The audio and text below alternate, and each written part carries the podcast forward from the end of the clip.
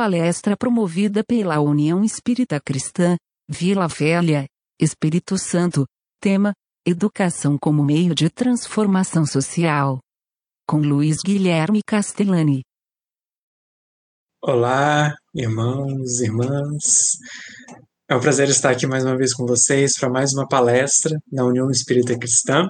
Meu nome é Luiz Guilherme, sou trabalhador da Comunidade Espírita da Penha, daqui de Vitória, Espírito Santo. E hoje nós vamos conversar sobre educação como meio de transformação social.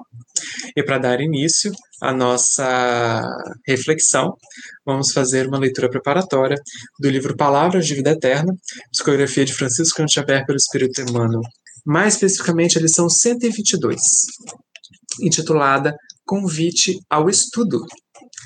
E vós também, pondo nisto mesmo toda a diligência, acrescentai à vossa fé a virtude, e a virtude, a ciência. Palavras de Pedro, na segunda epístola de Pedro, capítulo 1, versículo 5. Milhões de criaturas possuíram a fé no passado, revelando extremada confiança em Deus. Mas, porque a bondade lhes desertasse dos corações, ergueram suplícios inomináveis para quantos não lhes comungassem o modo de sentir e de ser. Diziam-se devotados ao culto do Supremo Senhor. Entretanto, alçavam fogueiras e postes de martírio, perseguindo ou exterminando pessoas sensíveis e afetuosas em seu nome. Milhões de criaturas evidenciaram admirável bondade no pretérito, demonstrando profunda compreensão fraternal no trabalho que foram chamadas a desenvolver entre os homens. No entanto, porque a educação lhes escasseasse no espírito, caíram em terríveis enganos, favorecendo a tirania e a escravidão sobre a terra. Denotavam obediência a Deus, no exercício da própria generosidade. Entretanto, compraziam-se na ignorância, estimulando delitos e abusos, a pretexto de submissão à providência divina. Nesse sentido, porém, a palavra do apóstolo Pedro é de notável oportunidade em todos os tempos. Procuremos alicerçar a fé na bondade, para que a nossa fé não se converta em fanatismo. Mas isso ainda não basta. É forçoso coroar a fé e a bondade com a luz do conhecimento edificante. Todos necessitamos esperar no infinito amor. Todavia, será justo aprender como. Todos devemos ser bons. Contudo, é indispensável saber para quê. Eis a razão pela qual se nos impõe o um estudo em todos os lances da vida, porquanto confiar, realizando o melhor e auxiliar na extensão do eterno bem, realmente demanda discernir.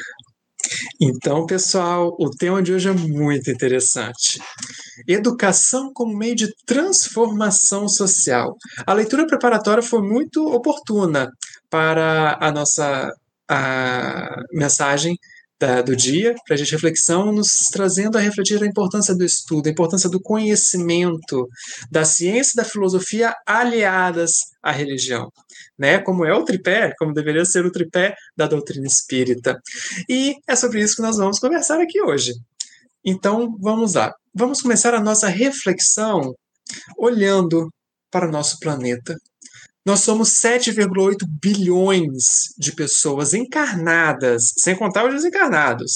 Mas 7,8 bilhões de encarnados, quase 8 bilhões de encarnados no planeta. Espalhados por todo o globo, em cada país. E muito interessante, quando a gente vai olhar para todos esses quase 8 bilhões de encarnados, nós vemos uma diversidade muito grande de pessoas diferentes cores, diferentes crenças, eh, diferentes etnias, diferentes culturas, diferentes modos de agir, de sentir, de viver, de enxergar o mundo. E estamos imersos nesta sociedade, nesta família universal de quase 8 bilhões de encarnados, para vivermos nessa coletividade, nessa sociedade e aprender com ela, não é? Pelo menos é isso que os espíritos ensinam, né? Não é? diz na lei de sociedade que nós precisamos viver em sociedade. Só que quando a gente para para observar esta convivência na sociedade, a gente observa algumas atitudes de algumas pessoas, ou até mesmo nossas, que dificultam este convívio, que impedem o aprendizado, é, como nos ensina a espiritualidade. Infelizmente, em várias situações da vida, nós observamos corrupção, gordofobia, perseguições, tortura, homicídios, traições, machismo, homofobia, uso do poder em benefício próprio, intimidação, agressões, opressão, transfobia, racismo, mentiras, estupros, assédios, linchamentos, invasão de privacidade. Resumindo em uma única palavra, desrespeito ao próximo. São cenas comuns no nosso dia a dia, infelizmente diferentes, diversos exemplos de desrespeito ao próximo, infelizmente espalhados por todo o globo. Mas aí a gente fica questionando, a gente fica pensando por que, que isso não acaba? Por que, que isso não para? Como fazer para parar isso? Por que tanta dificuldade em respeitar, em conversar? Onde está a empatia? Onde está o respeito à singularidade do próximo? E onde está o respeito à própria singularidade? Então a gente fica se questionando, gente, mas por quê? Por que a situação desse jeito? Por que tanto desrespeito? Por que tanta dificuldade em conviver, em conversar, se quer mesmo conversar com as pessoas? Por quê? E aí a gente recorda no livro dos Espíritos que os Espíritos nos ensinam sobre a lei de progresso. Né? E a gente começa a questionar, para lá, mas os Espíritos nos ensinam, lá na questão 778, que o homem tem que progredir incessantemente, não pode voltar ao, voltar ao estado de infância, ele não volta atrás, ele não regride. Se. Mas a gente questiona, gente, mas perante tanto desrespeito, tanto sofrimento, como entender essa lei de progresso? Como entender que o homem só está progredindo? Mas como? Que progresso é esse? Será realmente que ele não está voltando?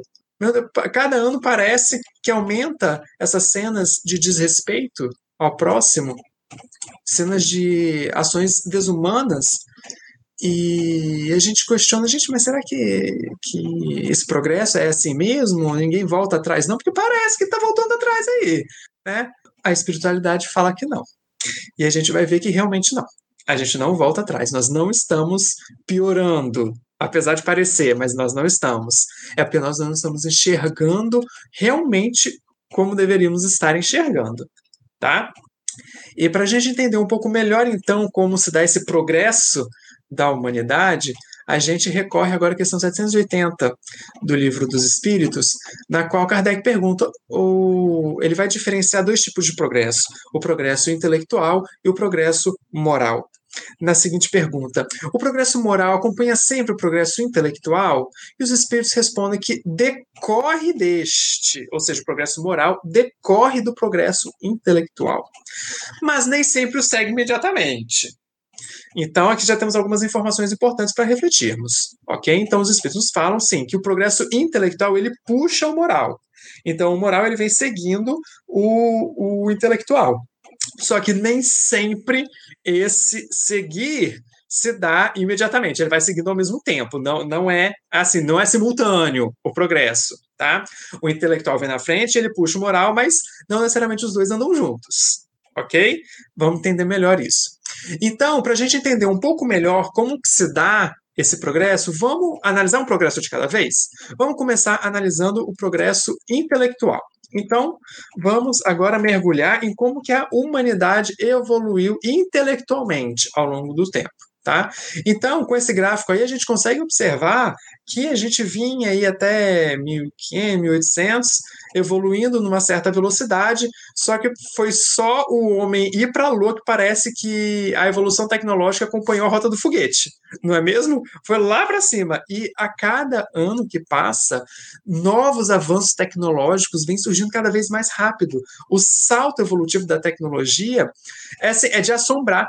Se alguém entra em coma por alguns anos, pelo menos, parece que ela viajou no tempo, né? no futuro, assim, em séculos de tão rápido que tem, está sendo até hoje essa evolução tecnológica. Então, intelectualmente, a humanidade está progredindo muito. E temos alguns exemplos visíveis que há alguns séculos atrás, a, é, a própria codificação espírita ela foi escrita né, na, em caneta tinteiro, né? A caneta é de pena, na verdade, né? Que mergulhava na tinta e escrevia. Só que hoje nós utilizamos softwares de edição de texto. Olha o avanço! Algum tempo atrás, tínhamos esse telefone gigante na parede, né? Que a gente rodava o, os números para poder chamar é, e colocava né, no, no esse gancho pedaço grande para poder ouvir e falar nesse da parede. Hoje em dia, nós temos um mundo na palma da nossa mão. Com um simples toque na tela dos nossos celulares, a gente consegue conversar olhando para o rosto das pessoas do outro lado do mundo. A gente consegue fazer tudo e mais um pouco na palma da nossa mão. Olha que avanço foi esse!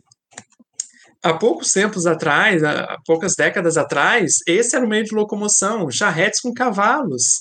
Hoje em dia nós temos carros esportivos de luxo, né, que alcançam velocidades altíssimas, encurtando entre aspas distâncias. E por falar em cortar distâncias, há grandes distâncias, né, percorridas, né, pela nossa famosa Maria Fumaça aí, Hoje em dia nós temos o trem bala, que no instalar de dedos já está praticamente em outra cidade, e quando a gente pensa né, na educação, no processo educacional de ensino, a gente vê, né, a gente via antigamente né, as cadeiras uma do lado da outra, os alunos sentados olhando para frente, para o professor lá na frente, o professor era o detentor do conhecimento, que passava o conhecimento para os alunos, alunos sem luz, né, aquelas como se fossem um ser sem luz, vazio, que precisa adquirir o conhecimento do professor.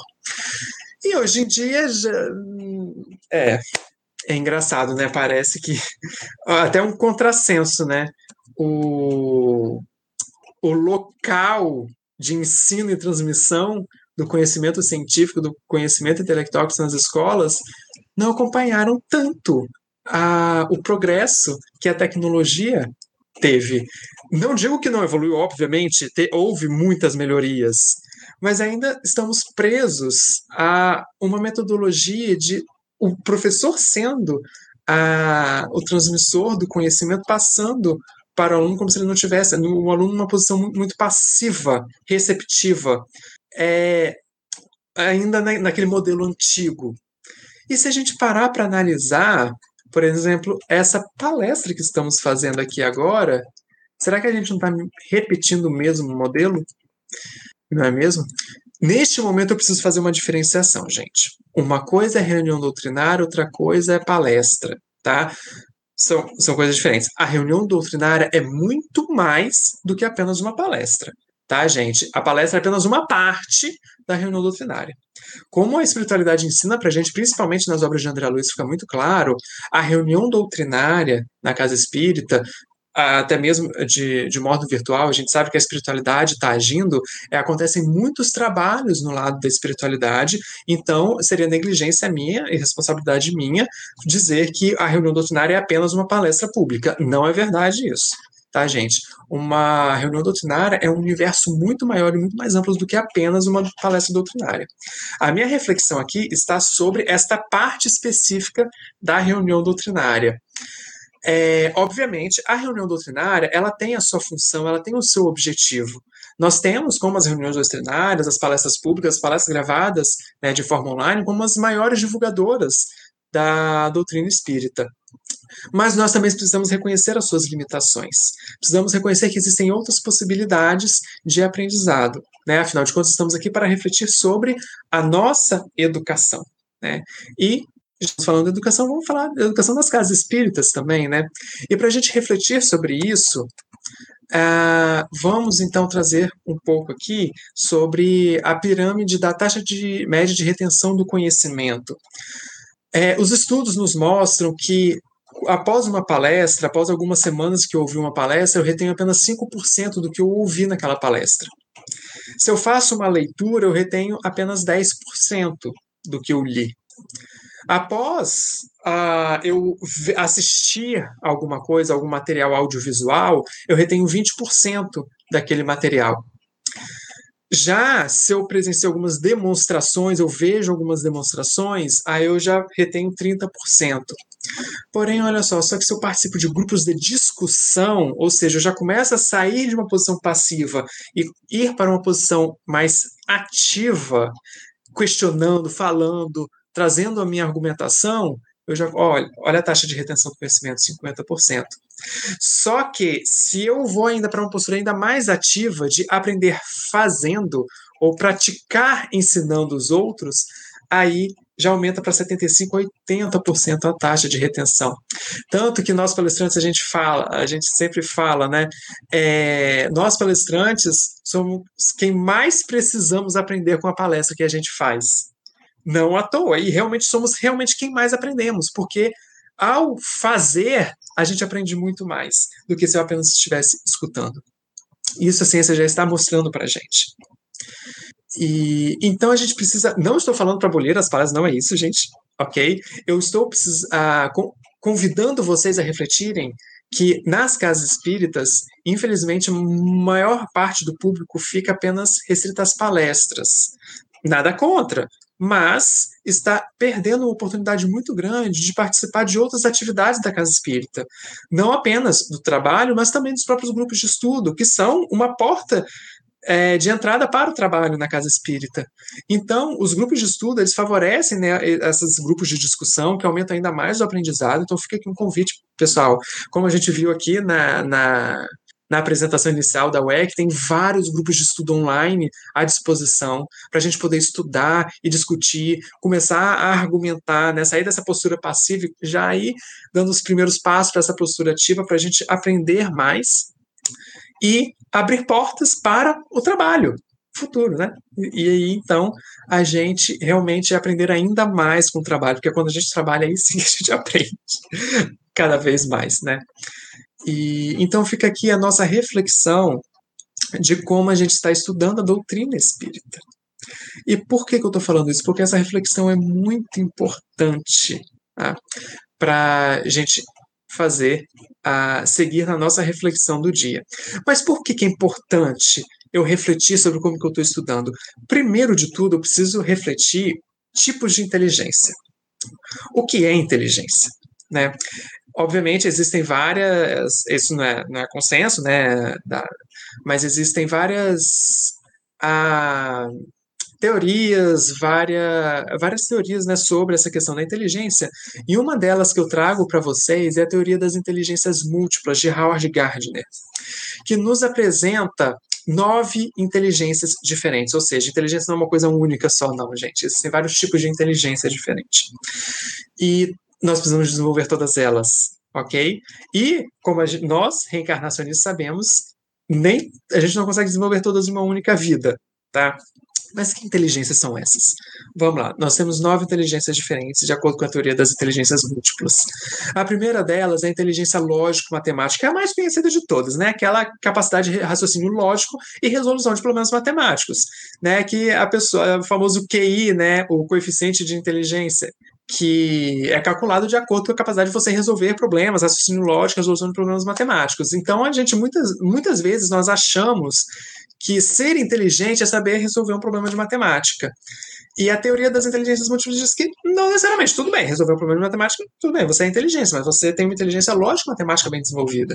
Isso não quer dizer que você tem as outras. Isso também não quer dizer que outras pessoas não, também não sejam inteligentes porque tem outras inteligências desenvolvidas. Como assim? Outro tipo de inteligência, é a inteligência linguística. É aquela capacidade de comunicação oral, escrita, gestual e etc. Então, eu estou me comunicando, seja de forma oral, seja de forma escrita, seja de forma gestual e qualquer outra forma de comunicação, e se eu faço isso de uma forma muito bem, eu sei, eu sou um comunicador muito bom, ou seja, eu tenho essa inteligência linguística bem desenvolvida. Eu posso não ter desenvolvido a inteligência lógica matemática, mas eu desenvolvi inteligência linguística. Isso não quer dizer que eu seja menos inteligência, inteligente do que alguém que desenvolveu a lógica matemática. Eu só desenvolvi uma inteligência diferente. Outro tipo de inteligência é a inteligência visual espacial, que é aquela capacidade de observar o mundo, os objetos em diferentes perspectivas. Quem tem muito bem desenvolvida essa inteligência são os artistas. Veja essa imagem né, dos artistas fazendo essa pintura em 3D de um carro na rua, eu jamais conseguiria fazer uma pintura dessas, nunca. A minha inteligência visual espacial não é muito boa, não é muito bem desenvolvida. Eu preciso desenvolver mais. É... Outra inteligência é a inteligência musical, é, que é aquela inteligência relacionada ao desempenho e à composição da música. Né? Muitos músicos ele, é como se, é, que têm essa inteligência desenvolvida é como se eles enxergassem, percebessem o mundo através da música. Né? E, então, artistas, né, também músicos, compositores, eles têm uma, essa inteligência mais desenvolvida. Outra inteligência é a inteligência corporal sinestésica, que é referente à capacidade de usar ferramentas, é, é, movimentos finos com a mão, e de expressar sentimentos através do corpo. Então, por exemplo, cirurgiões que precisam ter esse movimento fino com as mãos, eles têm essa inteligência muito bem desenvolvida. Assim como é, atletas, esportistas, dançarinos também têm essa inteligência muito bem desenvolvida. Outra inteligência é a inteligência naturalista, aquela que compreende e organiza os objetos, fenômenos e padrões da natureza. É como se ela, essa pessoa que tivesse essa inteligência desenvolvida, ela vivesse em comunhão com a natureza, ela percebesse facilmente ah, os fenômenos da natureza, como que a natureza funciona. É, sétima inteligência, inteligência intrapessoal, que é aquela inteligência que permite nos compreender e controlar internamente, né?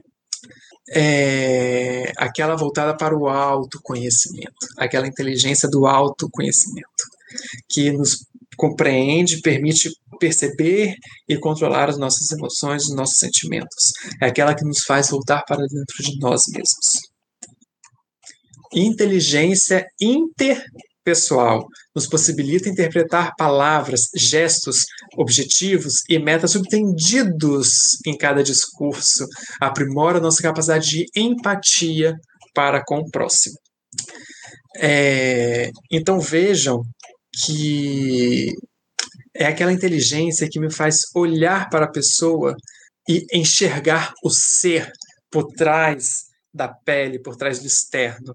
É aquela que me conecta à pessoa. Ela pode não falar, explicitar, mas eu subentendo, eu entendo o que está por baixo do discurso. Essa é a inteligência interpessoal. Muito boa, muito desejada nas empresas para questão de trabalho em equipe. Uma pessoa que tem essa inteligência bem desenvolvida sabe trabalhar em equipe. E a nona inteligência, a inteligência existencial, é aquela capacidade de refletir e ponderar sobre questões fundamentais da existência. O porquê eu existo, por que eu estou aqui, quem sou eu.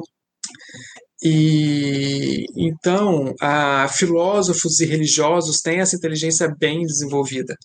Então, quando a gente consegue questionar, entender o motivo da minha existência, responder essas questões filosóficas, a, que as religiões nos convidam a fazer, o motivo da nossa existência, o porquê que eu estou aqui, o porquê que eu devo agir, de amar o próximo ou não, entender o porquê disso, da nossa conexão com o Pai, por exemplo, é, nós temos essa inteligência bem desenvolvida, que é a inteligência existencial.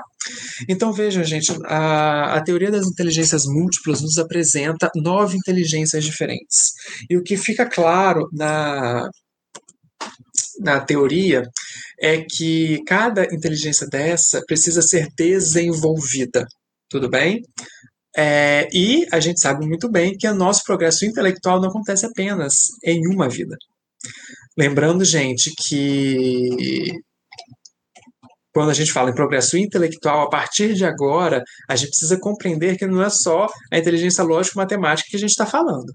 São todas essas nove inteligências que a gente está falando, tudo bem? Então, quando a gente fala em progresso intelectual, tem que passar por todas aquelas, aquela capacidade de resolver problemas, sim, sem dúvida nenhuma, mas a minha capacidade de me comunicar com o próximo, de conversar com o próximo. A gente não conversa na doutrina espírita que a gente tem que ter a doçura no falar, a gente não pode ter uma, uma, uma comunicação violenta, a gente precisa ter uma comunicação não violenta. Gente, nós precisamos ter uma comunicação não violenta. Desenvolvimento da inteligência linguística. É, a gente precisa desenvolver também progresso intelectual, desenvolver a, a visual espacial, né? Sermos, precisamos de mais arte na nossa vida, não precisamos, até mesmo por causa da inteligência musical. Então, tudo isso englobado. A inteligência sinestésica, né, do movimento, da expressão e arte, de novo, então o esporte também pode ser, ou então a questão da, dos cirurgiões, essa inteligência naturalista, a gente precisa ter mais comunhão com a natureza, a gente precisa conviver mais com a natureza, a gente precisa aprender a olhar, observar mais o que acontece ao nosso em volta. Gente, doutrina espírita, conhece-te a ti mesmo, inteligência intrapessoal, pelo menos não precisa nem falar, né, da importância do conhece-te a ti mesmo. Então, sim, conhece-te a ti mesmo faz parte também do progresso intelectual. Então, ou progredir intelectualmente, eu preciso puxar essa questão de conhecer a mim mesmo, conhecer as minhas emoções, o que, que eu sinto, o que, que eu não estou sentindo, por que, que eu sinto, e controlar as minhas emoções. Inteligência interpessoal, gente, a questão do diálogo, de convivência com o próximo. Então a gente já está entrando aqui, ó, ensinamentos espíritas. A gente viu inteligência intrapessoal, é, intrapessoal a, a, amar a Deus sobre todas as coisas, é o próximo como a si mesmo, né? A questão do conhecimento, amar a si mesmo. Amar ao próximo, gente, o conhecimento, a inteligência intrapessoal. Lembra que a gente viu que o conhecimento, a, o progresso intelectual, ele vai puxar o moral?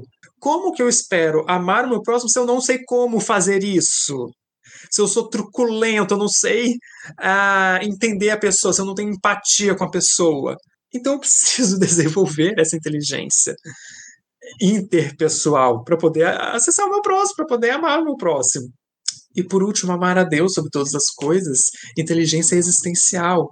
O porquê que eu existo? Por que, que eu estou aqui? Não é mesmo? Então veja, começaram a entender como que a, a gente começa a entender aquela resposta dos espíritos, como que a, o progresso intelectual puxa o moral, porque todas as questões morais que a gente estuda no Evangelho, na doutrina espírita, estão ligadas a essas inteligências, que muitas vezes a gente não fala sobre elas né, na, na graduação. Por exemplo, na, na graduação, no, a, a gente fala muito da lógica matemática, da comunicação, de certa forma, da linguística, da visual espacial, dependendo da, da formação, a gente até fala, as outras nem tanto, né? A musical a gente até tem, porque a gente ouve bastante música, a gente tem a, a sinestésica, se você pratica algum esporte, ou então dança, a naturalista aí já é outra que já está em detrimento, já. E, nossa, as três últimas, então, gente, pelo amor de Deus. Por quê? Talvez seja até as mais importantes. Por que, que a gente não fala mais sobre essas inteligências? Pois é, mas a gente precisa. A gente precisa desenvolver essas inteligências para que, então, puxa, a ter esse progresso intelectual puxe, possa puxar o progresso moral. Então, veja, a gente desenvolveu muito. Se a gente analisa o progresso da tecnologia, a lógico-matemática ela foi muito desenvolvida. Mas se a gente observar as outras, que nos ligam ao próximo, a Deus e a nós mesmos, a intrapessoal, interpessoal e existencial, está em detrimento, a gente está precisando desenvolver mais elas. Então a gente vê que o progresso intelectual da humanidade não foi tão grande assim como a gente imagina. Foi, foi um progresso muito grande, sem dúvida nenhuma, mas focado em uma inteligência específica mas e as outras? As outras estão em detrimento. A gente precisa desenvolver as outras inteligências para poder puxar o moral. E a doutrina espírita vai ajudar muita gente a fazer isso. Não apenas a desenvolver essas outras inteligências, mas também a puxar esse moral. Como assim? Como que a doutrina espírita faz isso? Então tá. Seguindo a nossa reflexão, ok, estou aqui. Consegui lá desenvolver, fiz o progresso intelectual, lógico, matemático, uh, todas as inteligências, consegui desenvolver todas, os dois lados do cérebro, né, como representa a imagem. Estou bem desenvolvido, estou com a inteligência muito bem desenvolvida, desenvolvidíssimo. Só que aí a espiritualidade nos deixa um convite. Consultando o Evangelho segundo o Espiritismo, capítulo 7, item 13, a espiritualidade nos fala, deixa clara qual a missão do homem inteligente na Terra. Né? Então ela fala: Ó, oh, você aí, você desenvolveu, fez o progresso intelectual de todas as inteligências, ó, parabéns. Muito bom. Mas aqui eu deixo um alerta para você.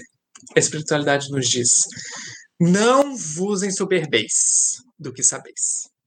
Suponhamos sejais sumidades em inteligência neste planeta, qualquer uma das nove inteligências. Nenhum direito tendes de envaidecer-vos. Nenhum direito tem de envaidecer-vos. Então, é muito comum nós nos envaidecermos. Muito comum. A gente acha que, ah, eu desenvolvi a inteligência tal. Por exemplo, eu sou ah, um músico famosíssimo. Eu, sei, eu sou, tenho, ganho rios de dinheiro com a minha música. Ou então eu sou um cirurgião muito famoso, ganho rios de dinheiro com as minhas cirurgias. Ou então, ah, eu sou um religioso famoso, eu cobro por tudo, ganho dinheiro, todo mundo me ama, eu sou. Tudo bem, você desenvolveu aquela inteligência referente à sua habilidade. Parabéns para você. Mas você não tem direito. Nós não temos direito nenhum de nos envaidecermos por causa disso. Nós não temos o direito de nos envaidecermos por termos desenvolvido alguma inteligência nova, nem que seja todas as inteligências nossas. Não temos esse direito. Por quê? A espiritualidade completa, dizendo: se Deus, em seus desígnios, vos fez nascer num meio onde pudestes desenvolver a vossa inteligência, é que quer a utilizeis para o bem de todos. É uma missão que vos dá. Então não devo me envaidecer porque eu preciso utilizar essa inteligência para ajudar o meu próximo. Essa é a missão do homem inteligente na Terra. Se eu pude desenvolver essa inteligência, foi porque Deus me deu as oportunidades, me conferiu a oportunidade de viver em um meio que eu pudesse desenvolver essa inteligência. Mas para quê? Para poder ajudar o meu próximo com essa inteligência. Não para poder ficar me gabando, ficar me esnobando, ficar achando que eu sou melhor que o meu próximo. Não, eu não tenho esse direito. Eu devo, eu tenho um dever de utilizar essa inteligência que eu desenvolvi para ajudar o meu próximo. Essa é a missão do homem inteligente, da pessoa inteligente, do ser inteligente. E agora, como que a doutrina espírita entra nessa história? Não é mesmo? Kardec faz um comentário muito importante após a questão 685A do Livro dos Espíritos. Kardec comenta sobre educação. O que é educação segundo Kardec? E ele deixa claro que há um elemento que você não costuma fazer na balança, ou seja, na, no contexto, né? Eu apenas fiz um recorte da fala dele. No contexto, é, tem um elemento, tem um assunto que não é muito falado, que a gente precisa falar mais sobre ele, precisa ser levado em consideração. Esse, esse assunto, esse elemento, é a educação. Mas não a inteligência intelectual, ah, não a educação intelectual, mas a educação moral. Ou seja, até agora a gente falou aqui do, do progresso intelectual. Ótimo, mas não basta falar sobre isso. A gente precisa falar sobre educação moral também. Nós precisamos. E essa educação moral não tem sido falado aí muito sido falado. A gente precisa falar mais sobre ela. Vide, né, as três últimas inteligências que estão mais ligadas a essa questão moral. Não, não são muito faladas, né? E mas a própria educação moral, ela, ela precisa ser mais falada. E Kardec completa, dizendo: Não nos referimos, porém, à educação moral pelos livros. Ou seja, não estou falando aqui eu pegar o Evangelho segundo o Espiritismo, o Novo Testamento, a Bíblia, e decorar ela de, de, de, do início ao fim. Tá? Não é isso que eu estou falando, não é isso. Kardec fala, mas sim a que consiste na arte de formar os caracteres, a que incute hábitos, porquanto a educação é o conjunto de hábitos adquiridos. Nós, da doutrina espírita, amamos falar em reforma íntima. É sobre isso. É sobre reforma íntima que estamos falando, que precisamos conversar. Nós precisamos mudar. O nosso orgulho a nossa vaidade não nos permite enxergar que nós precisamos mudar. Nós precisamos mudar nossos velhos hábitos, nossas velhas crenças, mas nós não somos espíritos puros, ou seja, a gente precisa mudar. Nós somos imperfeitos, temos muitos equívocos, muitos erros, muitas imperfeições. E para isso a gente precisa enxergar que elas existem e mudar. Então, a educação que Kardec nos convida a fazer é aquela educação moral, não de decorar o evangelho. Ah, eu sei o que é perdão, eu sei o que é caridade, eu sei de cor o que é amar o a definição de amor que tem no Evangelho. Parabéns! Você sabe amar? Você sabe perdoar? Você pratica caridade? É isso que importa. Então é essa reflexão que a gente tem que fazer. São os hábitos que a gente exerce, que a gente pratica, que a gente tem que refletir. O que, que a gente está fazendo? É sobre essa educação. E na questão do livro dos é, 842 do livro dos Espíritos, Kardec ele pergunta qual é a melhor religião, né? Qual é a religião, a, a melhor religião? E os espíritos respondem que será aquela que mais homens de bem e menos hipócritas fizer.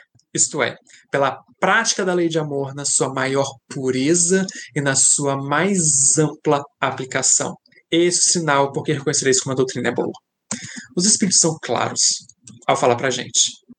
Gente, não adianta o discurso. Não adianta eu vir aqui e fazer uma palestra linda e maravilhosa sobre perdão, sobre amor, sobre as virtudes, sobre amar ao próximo, amar a Deus, amar a si mesmo. Se eu não pratico isso, eu vou estar sendo hipócrita. E não é isso que caracteriza uma boa religião. Ou seja, não é aquela que faz pessoas com belos discursos, mas é aquela que faz as pessoas com belas atitudes. Essa é a melhor religião. E então, gente, o discurso é lindo, maravilhoso. Eu preciso estudar, preciso sem dúvida nenhuma. Eu preciso estudar o evangelho, sem dúvida nenhuma. Né? Porque eu preciso, o progresso intelectual ele puxa o moral. Mas não adianta eu só ler sobre isso. Não adianta eu só fazer um intelectual, eu preciso fazer um moral, eu preciso caminhar um moral. Eu preciso mudar os meus hábitos para evitar todos aqueles desrespeitos que a gente viu lá no começo. Aí então a gente começa a entender o porquê que o mundo está do jeito que está. A gente evoluiu intelectual, intelectualmente de uma forma magnífica. Mas o moral tá, é, tá lá esperando. O intelectual, quando é que você vai me puxar? Tipo, a gente precisa puxar esse, esse moral. Né? Nós precisamos mudar. Mudar hábitos, mudar atitudes. Tá? E, por causa disso, então, a área de estudo do Espiritismo, né, que coordena os grupos de estudo das casas espíritas, ela tem como diretriz princípio, a principal, é, portanto, que é formar homens de bem, formar seres de bem, formar pessoas boas. É, este é o grande objetivo do estudo da doutrina espírita, formar pessoas boas. Então, não importa se eu sei de cor todas as 1019 questões do livro dos Espíritos. Não importa, eu posso não saber. Eu posso saber também, não, é isso que importa. O que importa é se eu sou uma pessoa boa ou não. É isso que importa. É isso que eu deveria estar refletindo, é nisso que eu deveria estar preocupado. E é nisso que as casas espíritas deveriam estar preocupadas.